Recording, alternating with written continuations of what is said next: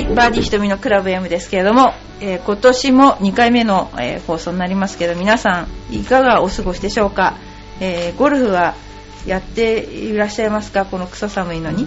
えー えっとですね、うちの練習場では、あのやっぱり今年はとっても寒いのでですね、あのゴルフ行かない人すごい多いんですよね。で、うちの練習場はあの暖かいので、どうぞあのこれからもですね、あのふるって練習にいらしていただきたいと思っています。で今ですねうちはあの、まあ、宣伝しちゃいますとですね、えー奇数月は入会金無料となっておりますので、えー25名以上入会があるとあのアルバイトにボーナスが出るのでアルバイト頑張ってますのでよろしくお願いします。それではあの今日はですね久しぶりにゲストをあのお迎えしてのですね、えーいつも私がサクサク20分喋って終わりという そういう冷たい番組だったんですけれども、うん今日はあのゲストをあのお迎えしておりますので、えーちょっとご紹介したいと思いますそれでは森田さんよろしくお願いしますはい、よろしくお願いいたします。はい。あの簡単で、はあ結構なんですけど、ええあのご紹介お願いいたします。あ、はい、えー、舞台俳優の森田康平と申します。やっぱ声がいいですね。あ、そう。はいあ、ありがとうございます。声が全然違いますね。だんだんおかしくなってきます。喋ってる間に。であの、えー簡単にと言ったんですけれども、はい一体あのどのようなあのご活動されてるかあのお願いしたいそうですね。あの、もともとはミュージカルを中心にやってた俳優で、はいもう今、もうせ世界的に有名になったはい。映画で、レ・ミゼラブルという、はいそうああいうのの舞台に昔は出ていたんですけれども、はい。その後エリザベートとかモーツァルトとかうん。いろんなミュージカルに出て、うんまあ、最近はちょっとあの、まあ、年齢的にいろいろと問題があってそうですか。えーとても体だんだん若く見えますだんだん動かなくなってきたんでそうですか。ちょっとミュージカルはお休みし、えー最近はちょっと時代劇とかあそうなんですね。まあ、いずれにしても舞台をずっと中心にやってる俳優なんですけど、はい。浦安在住です。あそうなんですね。浦安のどこですか？浦安のね、はい。えっ、と富岡っていうとこですね。あ富岡。はいはい。地盤沈下大丈夫でした？これねそうそうこの間その話しなかったんですけど、ええ。大変大変だだったんです。ったでしょ？うちまだ住めてないんですもん。あそうですか。今川です。あ、はい。今川の隣でしょ？そう今川が一番ひどかったそうひどくて次が富岡だったね。富岡ももう液状化で大変で。あそこだって昔金魚のあれだったんですよ。知ってました？金魚の池だったんですよ、富岡って。金魚の池？そう、本当。だから観賞魚のあるでしょ？あるあるああれは金魚の池だったんですあそこは。そうなんですか、はい、であそこをえ汚水処理場にしようとしたんですようん。東京都が、はいはい。それで東京都の車が浦安橋を渡ろうとした時に、うん。浦安市民があのその車を、えー江戸川にぶち落としてしまったっていう事件があった。いや本当です。来た車。あれねもうネイティブでないですけども、うん。もう本当にそういう土地柄、うん。だからなんか小さい車だったんだと思うんですけども、うん。持ち上げて川に投げたらしいんですよ浦安市の人が。持ち上げて持ち上げて投げた本当にでそういうあそこを汚水処理場にしようとして、うん。あの揉めたっていう一件がありましてだからそこはもともと緩いんですよね地盤がですね。だから50センチひどいところで50センチぐらい沈んじゃってるから、ええ。その分ね出てきた泥を、ええ。もう毎日泥を1週間ぐらいずっと泥かきやってたかな。治ったんですか今？あのほら団地ですから建物自体は大丈夫だけどね。地面はもうそのままそのまま固めただけですよねたじゃあ上がったままというか下がった。下がったまま固めた。で下水もむちゃくちゃですからあー。一回外に出して組み直してで仮復旧をしたけれども、ええ。まあ、ほら市の方がまだ決まり、ええ。決まってなかったから、で今年ですもんね。そう今年。これから本格的にやるっていうんで、はい。それに合わせてはい。団地内も今年から本格的にやるんじゃないですかね、ええ。まあ。本当大変ですよね富岡今川2週間あれ2週間ぐらいだった2んですかね。週今川は間もっとひいや今川私の家はまだ住めてないでしょはい。まだ予算が決まるのが今年。えあ傾いちゃった9センチ傾いてる。だから10メートルのグリーンが9センチ傾いたらすごいスライスとかなるでしょ？ね。なりますよね。私とかは私の知ってる人はえ傾いてないじゃないって言うんですけど私はもう絶対住めないと。それで今もう住むのを拒否してるんだけどまあ住もうと思えば住めるかもしれないけど気持ち悪くなっちゃうと思うんですよね。うん。なので今保留してます。だから私はこの練習場の前のシダックスの隣に住んでる。そうなんですものすごい従業員は嫌がってますこう見えるかなってここからだったら見えるかなとかこうもう毎日チェックされてる毎日チェックされるみたいな。あーでも今川本当大変だったもんね。はい、まあ、あのいつもテレビ局が来てうん。一番ひどい地区ですってこうターンするとうちが必ず映る。そう。あの もう今も亡くなったけど富岡交番からあ何回ね。そうそうそう。はい。うちはあの裏ですから。あー富岡交番ってどんな作りだったんですかねあの人はね。ねでも結局あの亡くなったところにはい。建てることを諦めたみたいですね。ああっていうことはどんな地盤だったんですかね。どんな島だったんでしょうね。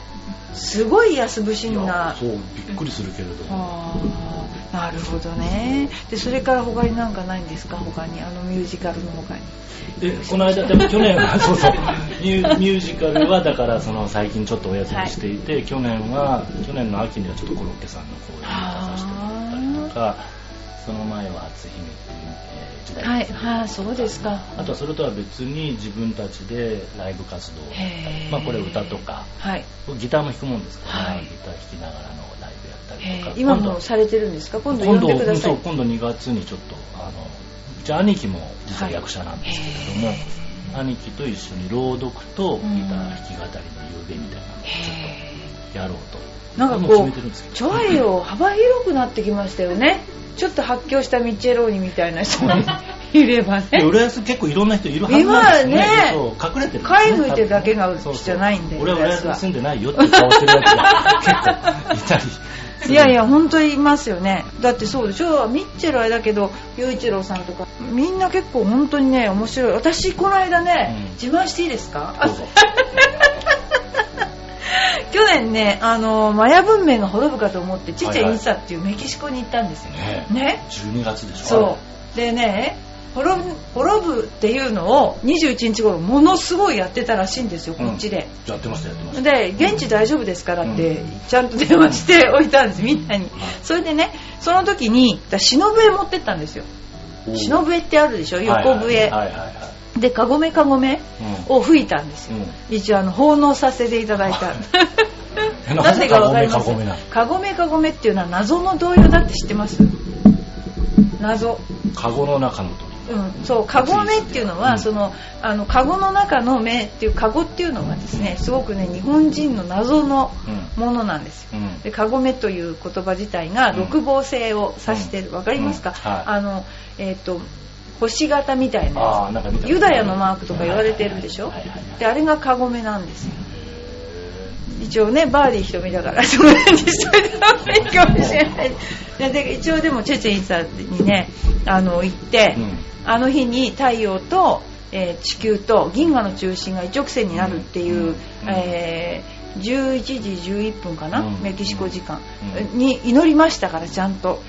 はい。何でも本当に何事もなきゃ、うん。でも本当にその後にヤフーニュースでうん。銀河の中心からなんか粒子がねうん。上下に出てるっていうの本当にヤフーニュースに載ってたんですよ。みんなねしそうなんですよ。本当にねこれからはね宇宙と対話する時代ですから。深いですね。ゴルフなんかしてる場合じゃないそういつもゴルフの話題になるの。それではですねあの冒頭から、い。あのちょっとあの、えーい お便りがなんか毎回毎回おす便りが。ごいですね、このお便りの数がね。ちょっとあのご紹介させていただきはいあのなにわの弱々しいおため 本当にこの方ですね。あの今あのパソコンでいただいてるんですけども、うん。じ自筆の字もう達筆でもうめっちゃくちゃ綺麗な字なんですよで本当に綺麗な方なんですね、うんはいじゃああの言います、はい。えー明けましておめでとうございます。今年もよろしくお願いします。さて、なんか待ってこれ。さて、前回の放送で冒頭から滝川栗、滝川栗林じゃない。栗林みちるがですね、CD を出したんですけれども、密かに私もバックコーラスをやっておりましてですね、と言っていましたよね。全く知らなかったので素直にびっくりしたのですが 同時になんで私に声をかけてくれなかったかなと思うと 残念な気持ちになりました。バックコーラスどころかハモる気満々。もう好きこういうのね。本当そう、チョコレートという歌が一番おすすめとひとみプラはおっしゃっていましたが、ぜひ、C、次回 CD を出すときには、うん。私と一緒に友チョコか逆チョコという歌でも作りませんか？と栗林みつるにメールを送っておいたので今度一緒に3人で歌いませんいいですよ。いいですよ。え歌の内容としては職場の人にいつもお世話になっているから渡す。バレンタインデーよりホワイトデーの方がお金がかかるけどチョコレート作ったりお返しを選ぶのは楽しいで 何これ？あ大阪ですか？楽しいでうんみたいな前向きさがあるといいのかなと思っています笑い。これもすでに栗林みつるに打診済み 打診してあるんですね。すごい乙女打診してる。偉い。昔とある学校で非チョコ三原則。何これ。あげずもらわず欲しがらず。と校内に。張り紙をしていたのですが歌の中でチョコはあげずもらが もらわず欲しがらずとか出てきたらちょっと心の中に冷たい風が吹いてきそうな気がしますね。またまた笑い。あ最後になりましたが今年も体に気をつけて頑張ってくださいね。はい。体には気 をつけるどころか元気です。非常に元気にやっております。あの実はこの歌なんですがあのチョコレートっていう歌が非常に本当にあの私気に入ってまして、うん、実はあの日本女子プロゴルフ協会のえー、ティーチングオブザイヤーっていうのを去年もらったんですが、その時のプレゼンテーションで使ったのがこの歌だったんです。何しろ、あのー、まず、えー、理論で訴え論文とかそういうのは前から出してたんですけど、うん、まあ、プレゼンは理論で訴えるよりも、うん、何しろ音楽と絵だろうと。うん。いうことで前日に前日だったっけか？前日にこのミッチェルのですね歌が来たんですよ、うん、で聞いたらもうこれだと思ったんですよ、うん、それでこれに絵をつけて、えー、理事の前でバーンと流した、やっぱり女子プロは G ダメです。やっぱりあの絵と歌でいかないと。それがもうめちゃくちゃ功を奏しましてそれであのあの今回ですねそのめでたくそれをもらったわけなんですね、であのこの本当チョコレートっていう歌は、うん、私あのミッチェルにですねもう言いたいんで私多分作ったら3日後には明治チョコレートにて座り込みしてると私は思うんですよ。それで娘に言ったらママならやりかねないと ママならやると。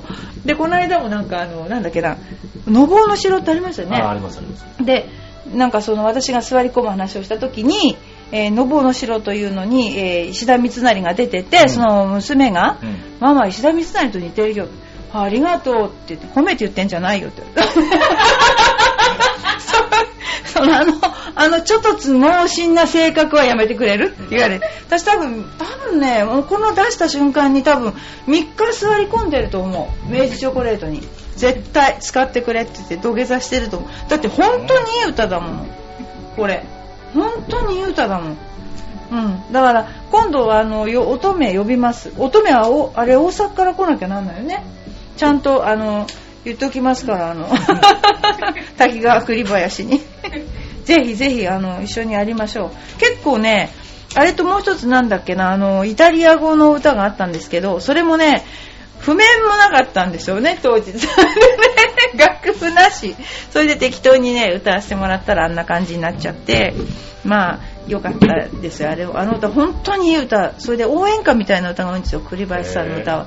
で多分ねあれ自分で自分の司会してる結婚式で流したらいいと思う。それで1回いくらとか通る。いや本当にあの彼女ね素晴らしい。本当素晴らしいんですよ。だあのジャケットちょっとねもうちょっとジャケットあのなんか違うのがいいと思う私。うんジャケットちょっとだけね。うん。ちょっとやめましょうね。はい、それではですねあのちょっとゴルフの話題行かさせていただきたいと思うんですけれどもえちょっとご意見をですね森田さんのご意見を伺いながらいきたいと思います、はい、えー、まずですね18ホールのパット数はあんまり意味がないと思うという意見が出てるんですけれども、日々ラウンドのスコアを管理しているボッチという人がいるんですね、はい、ボッチ君が、うん、パット数の扱いに関しては少し懐疑的だと、うん、3パットの数を把握することや、うん。1メートルを外した数などを把握することに、うん。把握することは意味があると思いますが、うん。単に18ホールのパット数が34パットだと悪くて、うん。26パットなら良いとかそういう比較は不毛かなと思ってるらしいんです。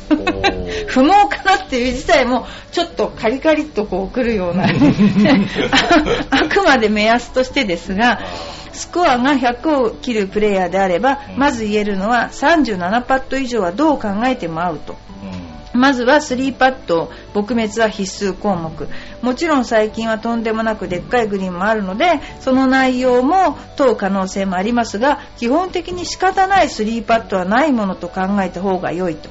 次に2パットに関してはその内容が大切でパンをしてから2パットなのかアプローチから2パットなのかパンをしてからの2パットが多いならそれほど問題ではないかなとか、うん。そういうふうに、あのー言ってるんですよ。まあ、うん。なんていうのかな。この人は考えすぎですね。考えすうん、ぎかな。私こんなこと考えたことないです。よね。これ要するに打った数よりも内容が問題っていう。うんでもやっぱり18ホールでね、うん。34パットだと悪くて26パットが悪いというその相対的なことを言うのはうん。意味がないと。そんなことはないと思いますけど。これただ34パットは下手で26パットはうまいという、うん。全然 OK だと思うんですけどね、うん。これね。うん、あの大体あのふむあのね私いつも思うんだけどゴルフをやってて面白いか面白くないかってあると思うんだけども、はい。例えば一つのショットを打ってそれがいいか悪いかって判断をするのっていうのはすごく多いんですよね。あー。おいやあのこれ打っててこれはいい、これは悪いってこう、球筋を見て決めていくんだけど、はい。でもねゴルフって全部ありなんですよね。うん。全部ありなんだけど多くの人は多く、うんまあ、半分以上の人はこのショットはいいこのショットは悪いって言って練習してるんですね、でそうすると、あのー本当にフォームも固まらないし、あの良くないと思うんですね。でパットはうん。ものすごくす大事なんですね、うん。ただ内容を書き留めることがすごく大事で、うん。あのー克明に書き留めることはいいことなんですけども、うん。ただ練習してからね。うん。う ん練習をして、あの例えば、えーそうですね。18ホールを、うん。えー18パッ18ホールじゃない。えー9ホールを18パットで回るっていうのも、うん。うん。考えようによってはだからグリーン乗んなくて寄せワンもあるし、うん。すごい遠くに乗って3パットもありますよね。でその時にみんなどういう風にパットしてるのかなって思っちゃうんで、うん。どういどんなか工夫されてます？パットですか、はいや僕も遠く遠いパット例えば10メートルとかはい。以上のパットになったら、もう1メートル以内に寄ればいいかなというふうに言ってますけどね、で1メートル。以内は上手ですか？1メートル以内だったら、まあ、よっぽど下りのスライスとかでなければ、まあ、大体狙えるかな、うんだからどここのぐらいまで寄せられればあとワンパットでいけるっていうぐらいのところまで寄せるという意識は持って打ってますけどねなるほどね、うんその程度かなでも。ボールの位置とか変えますか、パットごとに。あボールの位置。ボールの例えば位置、うん、例えば左足寄りにするとか右足寄りにするとかあの打ち方を変えるとか。あいや基本的に僕打ち方は変えてないですボールの位置とそうですか。パットに関しては。そうか、えっと、私は全部一回も同じ時ないです。あそう意識的に変えるんですか、はい意識的に自分は、はい、変えるんです。それボールの回転とか？もちろん回転もそうだし、うん。あのー強くボールが出出したい時とか、うん。弱く出したい時とか、うん。スライスフックあの上り下り全部私は全部変える方です。それは僕は変え打つ場所も変える。しだからそのなんていうかな大体あのーとなんていうかな正しいか悪いかすると、うん。スイートスポットに当たるのが正しくて、はい。他が間違ってるになっちゃうんだけど、うん。全部ありなんですよね、うん。全部ありなんです。それでだから例えば練習しててすごいフックが出て、うん。あの引っ掛けが出た場合には、もう一回それを打つ練習するんですよ、うん。私たちは、うん。逆に、うんだけどもそれはダメだからやらないになると、うん。必ずそういうなんていうかバリエーションが必要な時があるので、うんだから全部やっといた方がいいしお例えば、えーロッテみたいにねすごい球筋が最後まで見える練習場の場合は、うん。全部の球筋をうん。味わって見ることが必要なんですよ、うん。それをこれはダメこれはいいしちゃうと結局、うんいいも悪いもいい悪いの評価で見ちゃうから、うん。あの全部そういうなんていうかな区別になっちゃう。でも全ては引き出しだから。あよし。ああ深い。全ては引き出しがうん。数が多い人が勝ちだからうん。微妙な玉筋とかでも。全ては引き出しだから良し悪しを考えず打ってったものを味わうっていうのかな、うん。単純に見る落ちるまで見る、うん。ということがものすごく肉体が、うん。と要するに自分のなんていうか無念無想でやってる肉体が学習してるってことがわからない人が多い。この場合は理論でねじ伏せようとしてる。なるほどね。うん、でもゴルフのあのなんていうの？特にパッティングっていうのはうん。一番難しくて、うん。血走った目で見たら、うん。眼球が、えー何ですか？収縮してしまうんですよ、うんだからうっとり絵を見るような気持ちで見ないと、うん。絶対距離感も合わない、だその辺のところをなんていうかな？なかなかコースに出ることが少ないとは思いますけれども、うんやっていった方がいいんですよね。そうでしょうね。ぼっちさんなんかも。だからすっごくねまあ面にねこうデータ取ってらっしゃる方いるのね、うん。でもそれは確かにいいと思ういいと思うんですよ。自分を知るためにはね、うただそのデータを取るにあたってのその自分がどれだけのバリエーションを持ってるかっていうのが、要するにすごく大事だと思うので、あのぼっちさんも、えー幼少からクラブを握ってるらしいんですけれども高校ではゴルフ部大学でもゴルフ同好会それにしては考えてる。面白いなだとしたら相当うまいんでしょうね。上手なんでしょうねね。だからそこまでこだわるのかな。うーん。まあでもあのパット数をあのつけるっていうことはあのすごく練習になるので、うん。ただそこにプラスアルファ何センチ外したとか右に外したとか、うん。あの大体うん覚えてるんですよね。そうですね。だから、うんうん。あのそれを、うん痛いことは覚えてるので、うんうん。えーまあ、き記録してもいいし、うん。まあ、き記録はイコール私からするとアベレージものすごく、えー数字は大雑把なもんだと考えているので、あのまあ、あのデータを取っておくことはいいと思いますけれども、うん。あまりそれに振り回されてもどうかなと、ね。要するにゴルフは質だから。あのストロークではわからないその人の上手さっていうのがあるので、はい。ええ、ゴルフは質だから。あの一応プロらしいことも言わないと、うん、一応この間言われたもんねなんか。いやいや。いやこれなんかティーチングオブザイヤー恥ずかしくないように頑張ってくださいって なんかお手紙来たんですよ私に。そう大きなお世話だいやいや恥ずかしいと思ってるから私。今朝今朝森口優子さんから電話があってこれ岐阜新聞載ってたから岐阜新聞。岐ありがとうもうございます。もう本当にもうありがとうございます。岐阜から電話いただきまして今朝。なんで岐阜新聞なんでしょうね。森口さんが岐阜だから。あそっかそっか。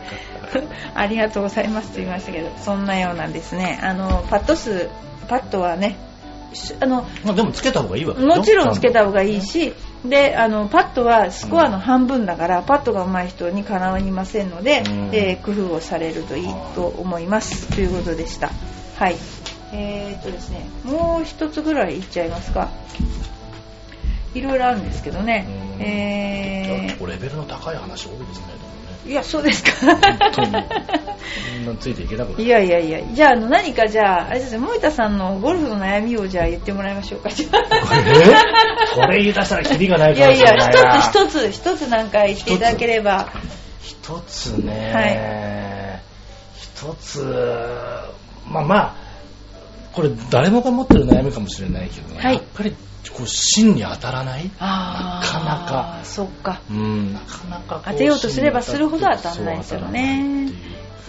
それがやっぱり一番悔しいところかなとは思いますけどね。あのえっ、とワンラウンドのうち、うん。芯食うのって何回ぐらいあります？2回ぐらいですかね。じゃあプロと同じですよあプロも2回ぐらいしかないです。いや1回もない時もありますしね。あのえっ、とですね練習の時は、うん。やっぱりアマチュアの人とプロの人では、打ってるその芯の当たる確率は、まあ、全く段違いと言っていいほど違うんですけども、じゃあ試合でプロが今日いい球だ打ったなっていうのは1日に2発ぐらいしかない。これ本当の話だ。いかに要するにあのセベバレステロフというプロが、うんそうですか、はい言いましたけれども、彼が言ったのは要するに今持ってる自分の今日持ってる自分の手札ありますよね、例えば体調もそうだし、あの調子もそうだし、持ってるクラブの本数もそうだし自分の持ってる手札を使って最大のいいスコアを出すのが、あのいいゴルファーだと。要するにその時にすごいいいスコアを出すんじゃなくて、そのえーと、要するになんていうか日常っていろんな例えば本当は65ぐらいで回れても、回ったら72とかいうのっていっぱいあるでしょ、みんな80で回れそうだったなと思っても85とか、それが普通じゃないですか。だから今ある手札を使って最大のいいスコアを出す、要するにそれが大事だと。セベ・バレステロスが言ってました。深い話ですね。あんまりあの当たらないです。よ、うん。あそうか。うん、だからその代わり編み物と一緒で、途切れないですプロは、要するに、まあ、うんよくみたいに大叩きして戻ってくる人もいるし、何しろブチッといかないですよね、ブチッといったらもう終わりなの分かってるから、とりあえずこうつないでつないでつないで最後までいくという、そして大きなミスをしないから、まあ72ぐらいで回るという感じ、なんであんまりそのそうですね。バーンバーンと言っていいスコアっていう感じじゃないと思います、うん、確かにねあの、まあ、もちろん僕なんかレベルが低いですけど、低いなりにその別に芯に当たらなくてもそこそこ、うん、そこそこ行ってればいいやっていう風には最近思うようにはなってきましたけどね、うんえ。ー、それである程度スコアになってるんであればまあいいのかなと思いますけども、うん、でもやっぱりそのなんて言うんだろうその芯にパシンと当たってイメージ通りの球が出た時の気持ちよさ。そうそうですよね。ね、あのそれはねそれを求めてみんな、あの、ね、ハマっちゃうっていうね、ゴルフは。はい。それがなかなかねイメージ通りにいかないっていうのがちょっと悔しいのは悔しいですけどはい、だから案外そのプロのゴルフはアマチュアの人のゴルフに比べると汚いゴルフなんですよ、もう。でもこの間僕どっかの練習場で、えー、どってかなある女子プロを見かけたんですけれども、えーえー、もう1点ですよね、はいはい、もう毎回同じところにポーンポーンって打って、はい、あの同じ球できちんとこう落としていく、はい、そういうのはやっぱり到底素人にはできないことだなと思いつつ、えー、それが練習場でまずできて、うん、次に、えー、ちょっとプレッシャーかかったところでできて、うん、それでプレッシャーかかったところでできるっていう同じ肉体でも3段階全く違うんですよね、ね、だからその彼女がそれを試合でできるようになることが大事なんですよね、大体みんなそういう練習を重ねていってそれであとメンタルトレーニングして試合って感じになりますから、どうしてもね僕らこうものの本見てて、ライが悪くなると、そのこういう風に立ってボールはこの位置にするとかっていうのをどうしてもこう頭で考えつつやるとどっかで引っかかってきちゃうんですね,、やっぱり感覚を研ぎ澄まさなければいけないのかなと思う、っていうかあの打つ前まではねいくら考えてもいいんですよ、こうやって打とうああやって打とうって。瞬間にね。打つたったの10秒に全くものを考えない練習をしないと、うん、あのそれが生きないんです、うん、僕ね芝居なんかも本当そうなんですけどあの決まったなと思う時はもう構えがいいんですね、うん、もうそのその前準備がもうピチッとできた上で、そこからその打つまであもう芝居もそうだけどなんか発するまでそんなに時間かからないんです、もうそういうあのゴルフでいうとアドレスなのかな、ね、アドレスがなんかピシッとこうしっくりきた時は何にも考えずにずっといいショットが出たりするっていう、ね、だから非常にメンタルないやもうメンタルすごいメンタルなスポーツで、うん、それをなんていうかなものすごいね、うん、あのよく言うのは練習場でこんな打てるのに、うん、なんでコースできないのっていうの言われるんだけどこんな違うことを同じに思うっていうのがあの思えちゃうことが、やっぱりまずあの考え直さなきゃいけないことで、ね、要するにその技術ははあのもうめちゃくちゃねデコレーションケーキのような、うん、あのソフトなソフトウェアの感情っていうものの上に乗ってるんですよ、だからその下が崩れたら全部崩れるから、だからそれをそこのところをいかにこううまくあのなんていうかなたった打つ何秒間だけでいいから何にも考えない、そういう練習をしないと、あの要するにインスピレーションも降りてこないし、あのその時の集中っていう要するに集中に入れないわけですね、たったその何秒間かも集中に入れないから結局ああの自分がやってる最大のこと最高にうまくいくことをあの肉体にポンって放れないんですよ。怖くて。だからそれを練習しないといけない。なるほどねあの何にも考えないでできそうです。か ということであの一応今あの、えー悩あの悩みはないと思いますけども、まあ、ちょっとゴルフのねあのことを。いやもう悩んでばっかですよゴルフは。もうくたってね悩みますよねやっぱり。ねそうですね、あのなプロも全員悩んでると思います。もうこれは征服式できないスポーツだと。なんかこう目標を立てなきゃなと思いつつもなかなかねああそうですね、うん、月2回とかせいぜい行けて月2回ぐらいですから、ね、ラウンドですか、うんあそっか。そうするとやっぱり難しいですよね,、そうですね。でもその間もし練習ができるんだったら練習をいっぱいして、うん。で1年、うん、と例えば3ヶ月ぐらいバーッとやって、うん。それでコースに出るとまた全然違います。ます全然違います、ええ。でそこを、まあ、ちょっと冬の間だけ我慢して練習して、うん。それからコース行くと。あ全然違いますよ。本当に時が続く時はいい時が続くんですよね。まあ、大体いい時半分悪い時半分で18ホール、プロでもそうなんですね。